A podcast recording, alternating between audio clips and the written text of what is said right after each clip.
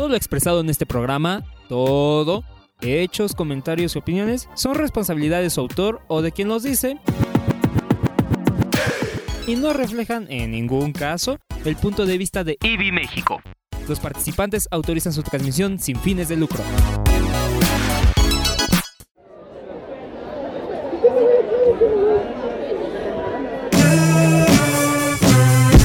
Puntos suspensivos. Con puntos suspensivos. Puntos suspensivos. Con puntos suspensivos. Con puntos suspensivos. Con puntos suspensivos. Con puntos suspensivos. Porque siempre hay algo más que decir.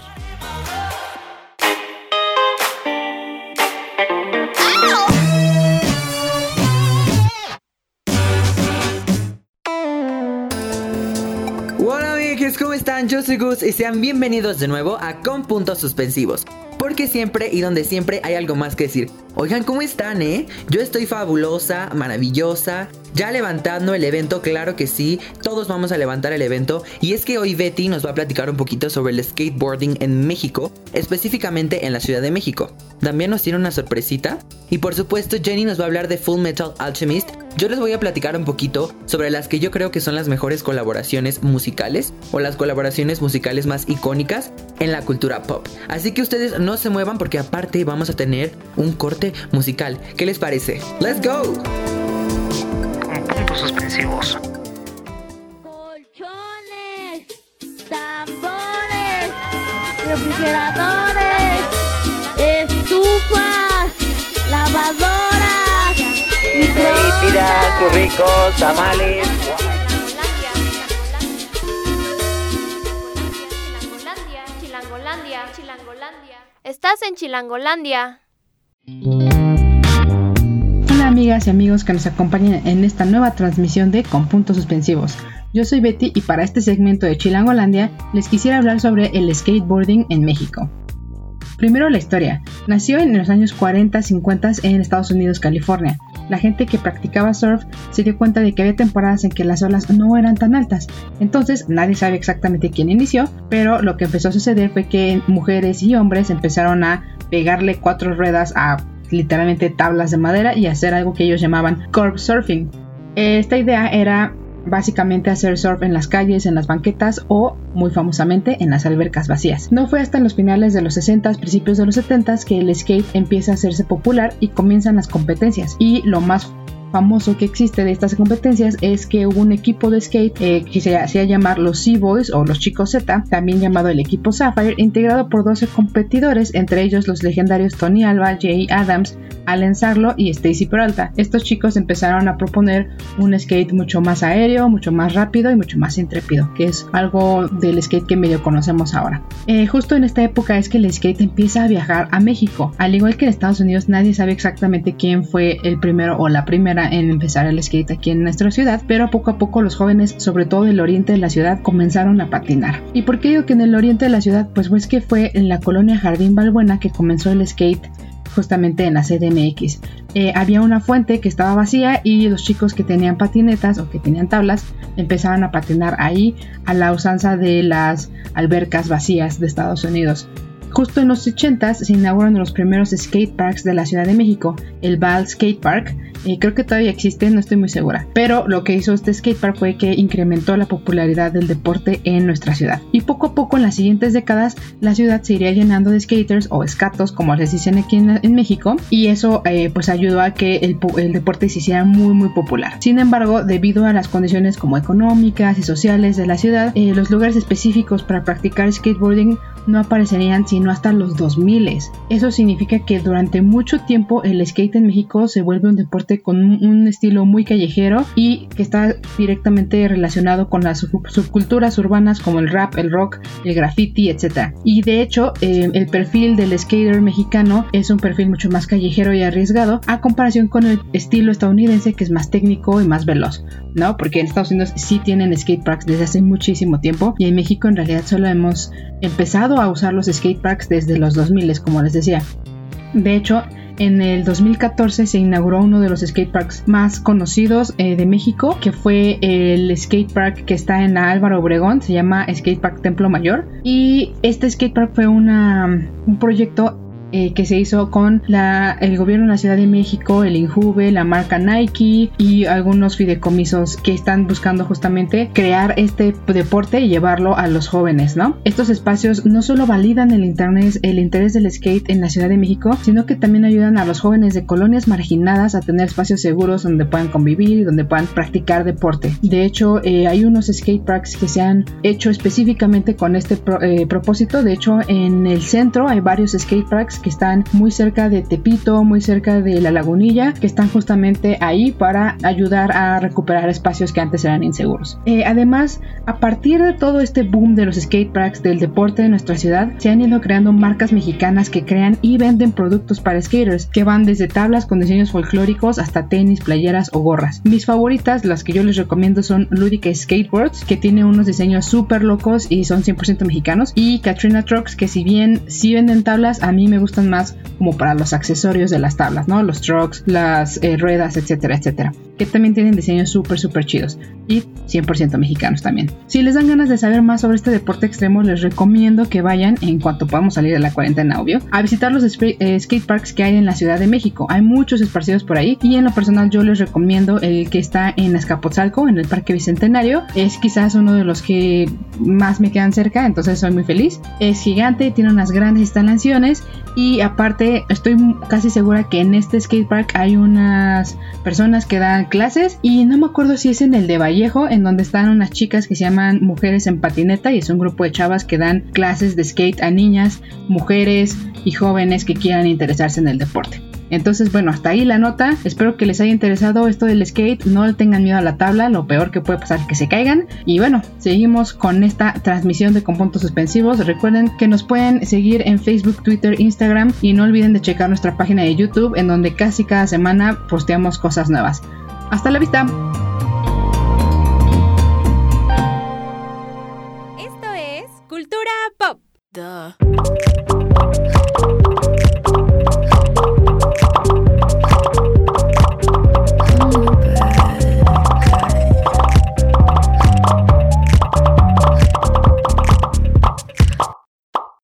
Cultura Pop.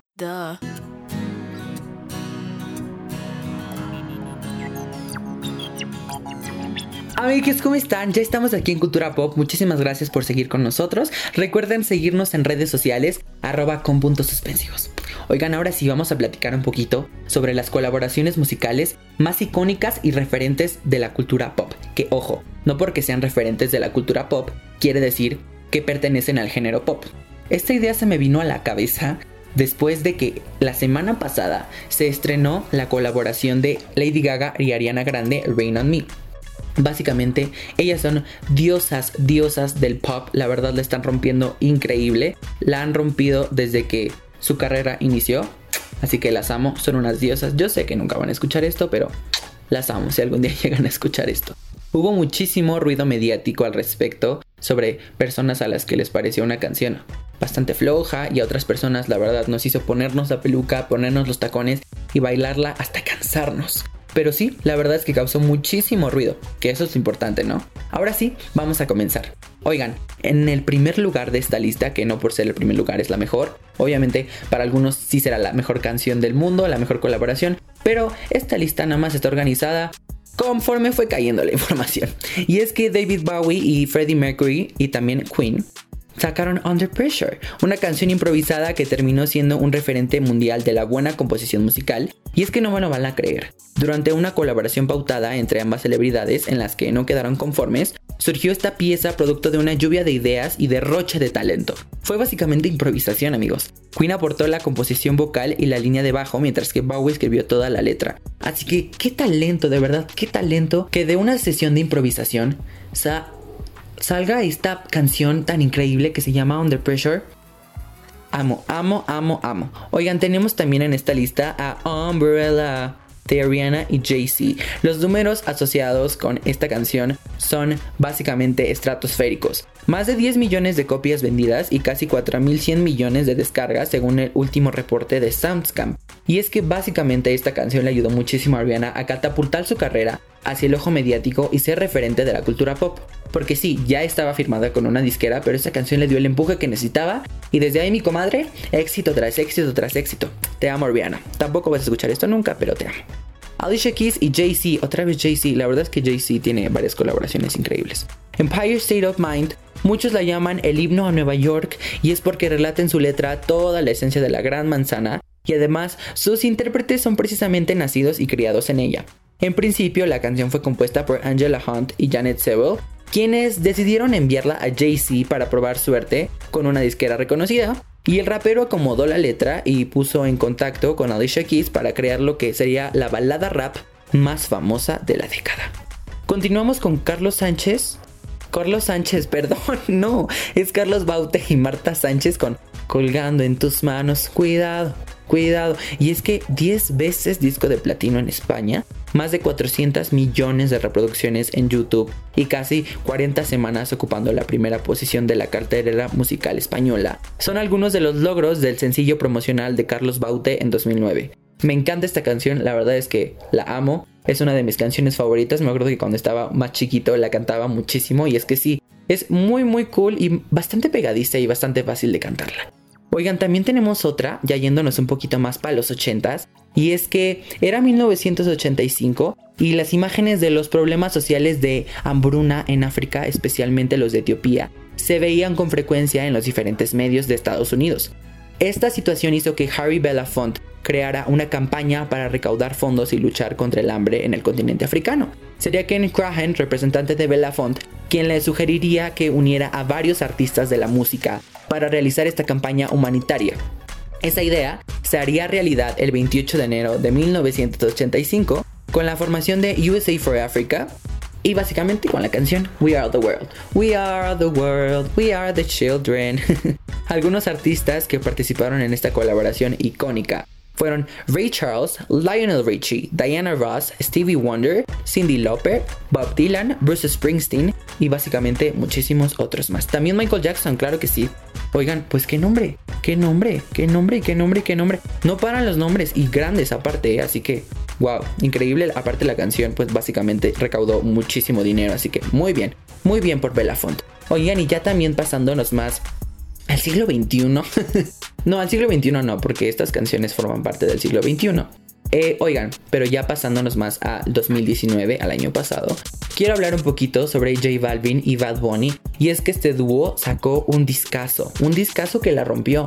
La rompió, eh, fueron nominados a muchísimos Latin Grammys, a varias categorías en los premios Juventud, en los premios Lo Nuestro, y también sacaron una canción que creo que fue un himno y se mantuvo en los charts básicamente durante muchísimas semanas, que fue la canción. Pensaba que te había olvidado, pero pusieron la canción.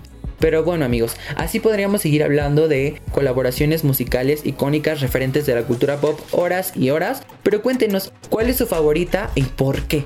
Recuerden, en nuestras redes sociales, arroba con puntos suspensivos.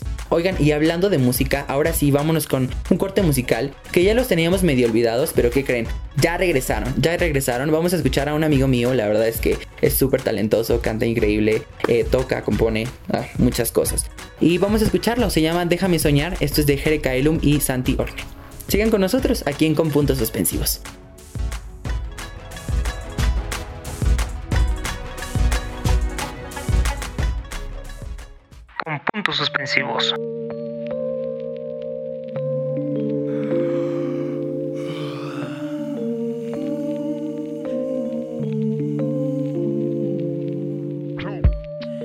Otra vez soñé contigo lo que creo pudo haber sido, lo que siempre imaginé y nunca fue.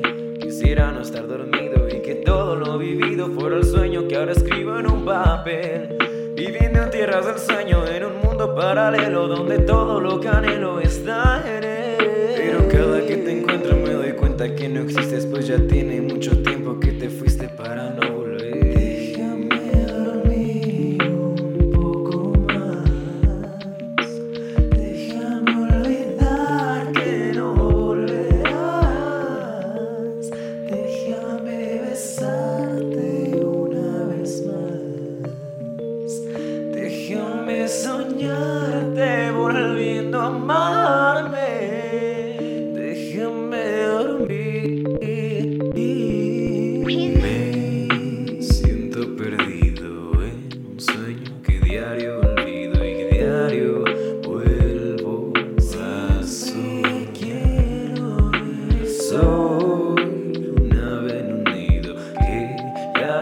I want to feel.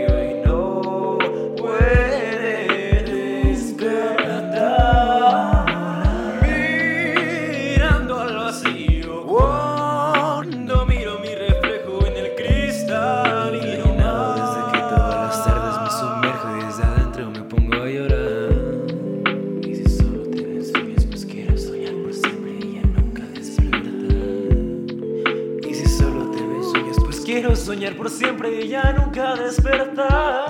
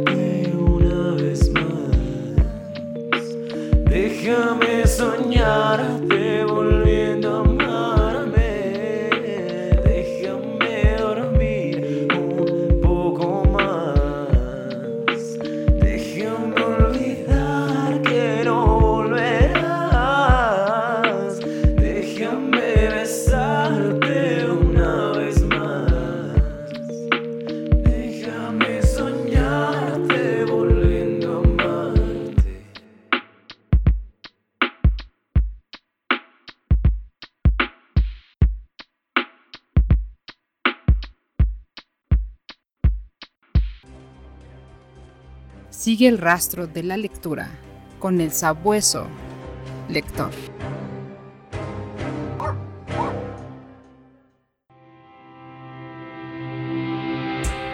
Hola amigas, hola amigos, ¿cómo están? Muchas gracias por seguir escuchándonos aún a la distancia en este programa que es suyo con puntos suspensivos, porque siempre hay algo más que decir.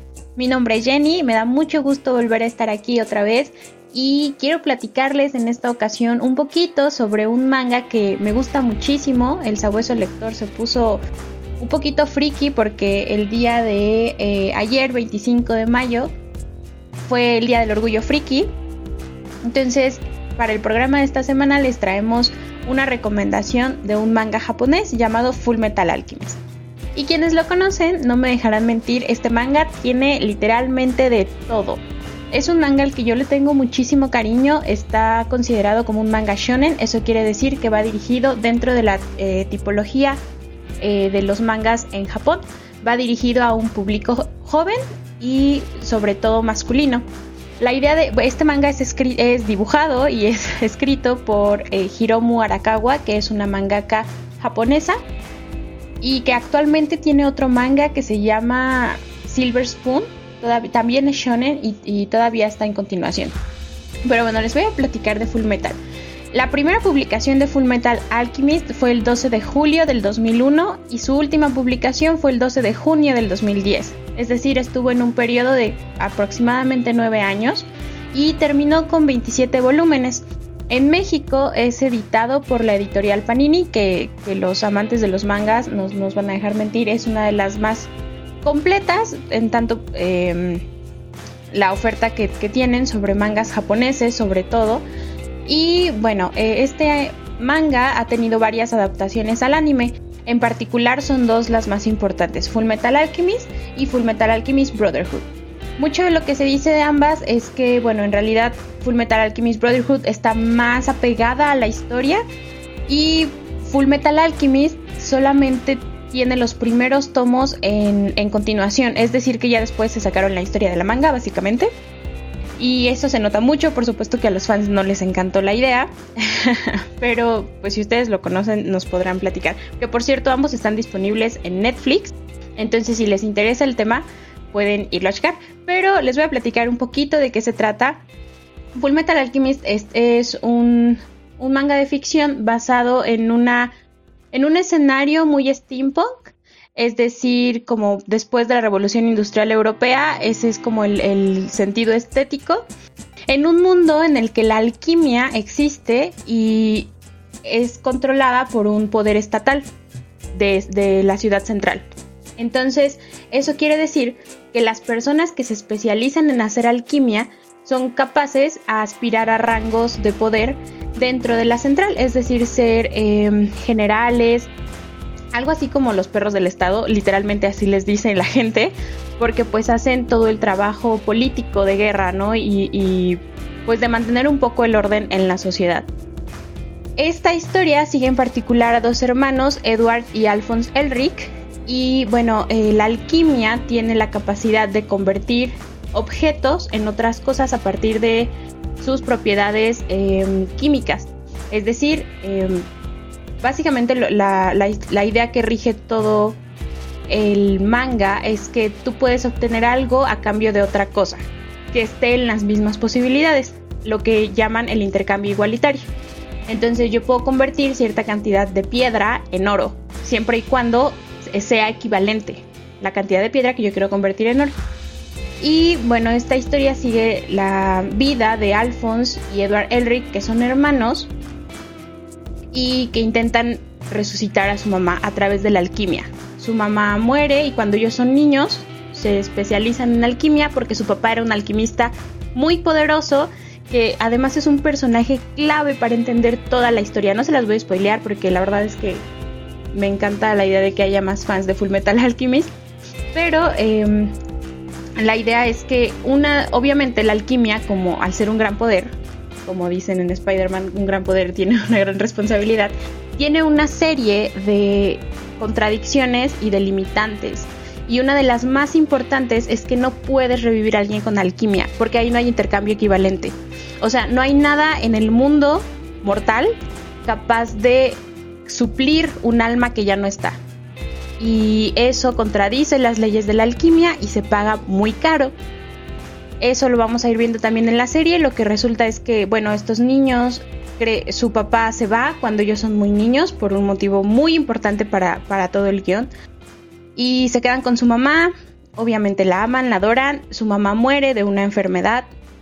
Y ellos se especializan aún más en la alquimia con toda la información que les dejó su papá y la intentan revivir, o sea, cuando son muy jóvenes, de 11, 12 años. Entonces la intentan revivir y por supuesto que todo sale mal. Em, crean un ser muy raro, que es algo así, o sea, le dan vida a algo que no es su mamá, que es un ser muy, muy extraño. Y al necesitar un intercambio equivalente, el, el círculo de alquimia, pues se lleva una parte de los hermanos, una parte física de los hermanos. En principio se lleva el, brazo y la pierna de Ed, que es el hermano mayor de Edward, y se lleva todo el cuerpo de Al, de Alphonse.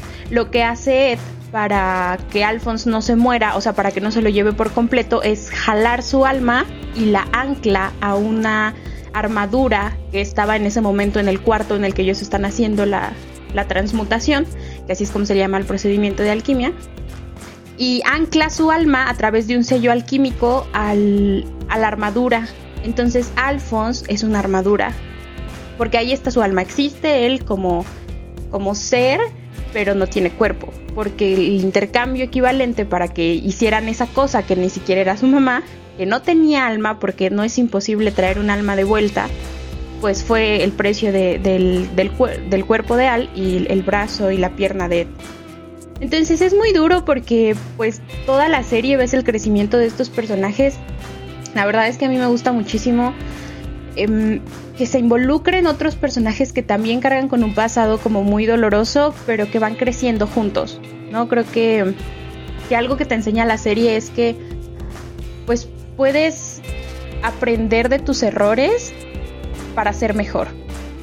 Y eso es algo que me gusta mucho. Me encanta también que está llena de, de diversión.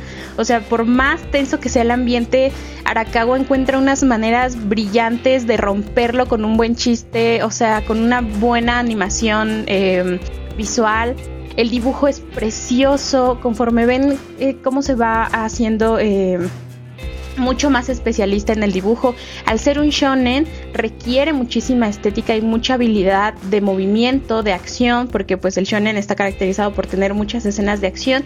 Entonces son, son brillantes. Em, y bueno, la idea es que precisamente dentro de este, de este viaje que hacen Ed y, Alphonse, pues ellos quieren recuperar su cuerpo, ¿no? O sea, se hacen una, una promesa para traer a Al de regreso y en el camino se van encontrando con muchas cosas. La idea es que ellos tienen que obtener una piedra filosofal porque esa les puede, eh, como que les concede un poder extra en el cual ellos pueden hacer ese intercambio, ¿no? Después se dan cuenta que la piedra filosofal pues es una cosa bien maligna y que de hecho está hecha de almas humanas. Y eso es todo el argumento del manga, ¿no? Como cómo se crea una, piedra filosofal, quién las está creando, cómo surgieron en un principio y por qué están hechas de almas humanas, es algo de lo que se van a tener que enterar estos personajes. em, creo que hay una ambivalencia bien interesante también entre lo que puede ser los villanos y los héroes dentro de esta narrativa, porque no del todo están ambos en, definidos. O sea, de pronto te encuentras con que los villanos también tienen un, un, lado bien profundo y muy humano que los redime un poco en su misma historia de villanos, ¿no? Y insisto, me parece que todos los personajes están muy bien consolidados. Absolutamente todos, hasta los personajes que de pronto llamamos secundarios o de relleno, tienen una importancia muy, muy, muy grande. Y algo bien importante es que los personajes femeninos en, esta, en este manga son vitales. Y no solo eso, sino que son parte crucial de la historia. No existen en tanto sean complementos de los personajes masculinos principales, como suele suceder con los personajes femeninos, sino que tienen sus propias eh, complejidades y además una narrativa independiente de estos personajes masculinos principales. Y creo que eso es bien valioso. Winry Rockvale la profesora Izumi, este, mm, la comandante Armstrong, o sea que son personajes que tienen una situación, algunas de poder bastante alta, pero que son muy poderosas, son muy fuertes y que dentro de sus mismas historias personales han tenido que, salir adelante con su situación, eh, pues de ser mujer en un mundo de hombres, porque lo cierto es que Central y el mundo de la alquimia también se ha consolidado como un mundo de hombres. Entonces estas mujeres dicen, sí, sí, sí, no me importa, Em, y uff, es, muy rudo em, pues ver cómo, cómo empatan ¿no? esta, esta historia.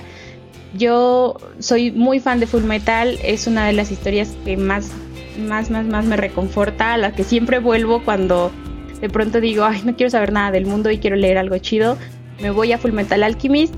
Pueden encontrarla en línea, toda, toda, por supuesto, en estos em, grupos de fansubs pero también si les interesa y pueden y quieren apoyar por supuesto a la industria editorial y a la, artista que es Hiromu Arakawa, pueden conseguirla en cualquier punto Panini o en cualquier eh, librería, ya Panini está por todos lados.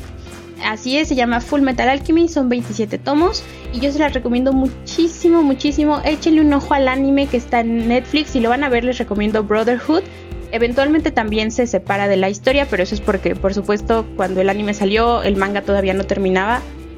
Pero pues échenle un ojito, me gustaría saber qué piensan, si son fans de Full Metal como yo, qué les parece. Y esa fue mi cápsula del día de hoy. Vamos a seguir en este programa con puntos suspensivos y nos vemos.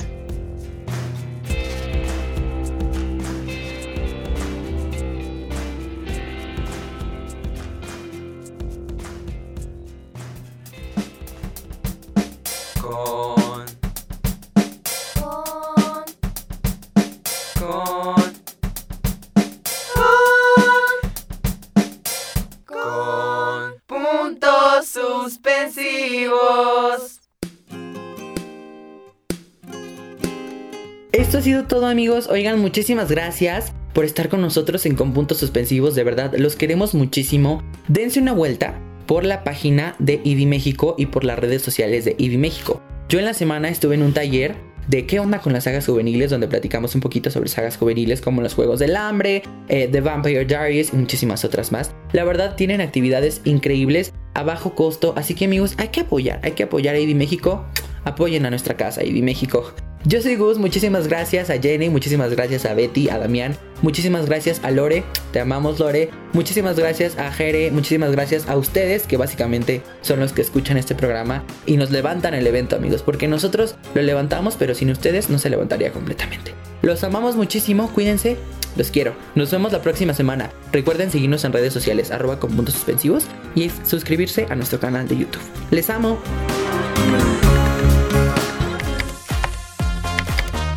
Como siempre hay algo más que decir, con puntos suspensivos.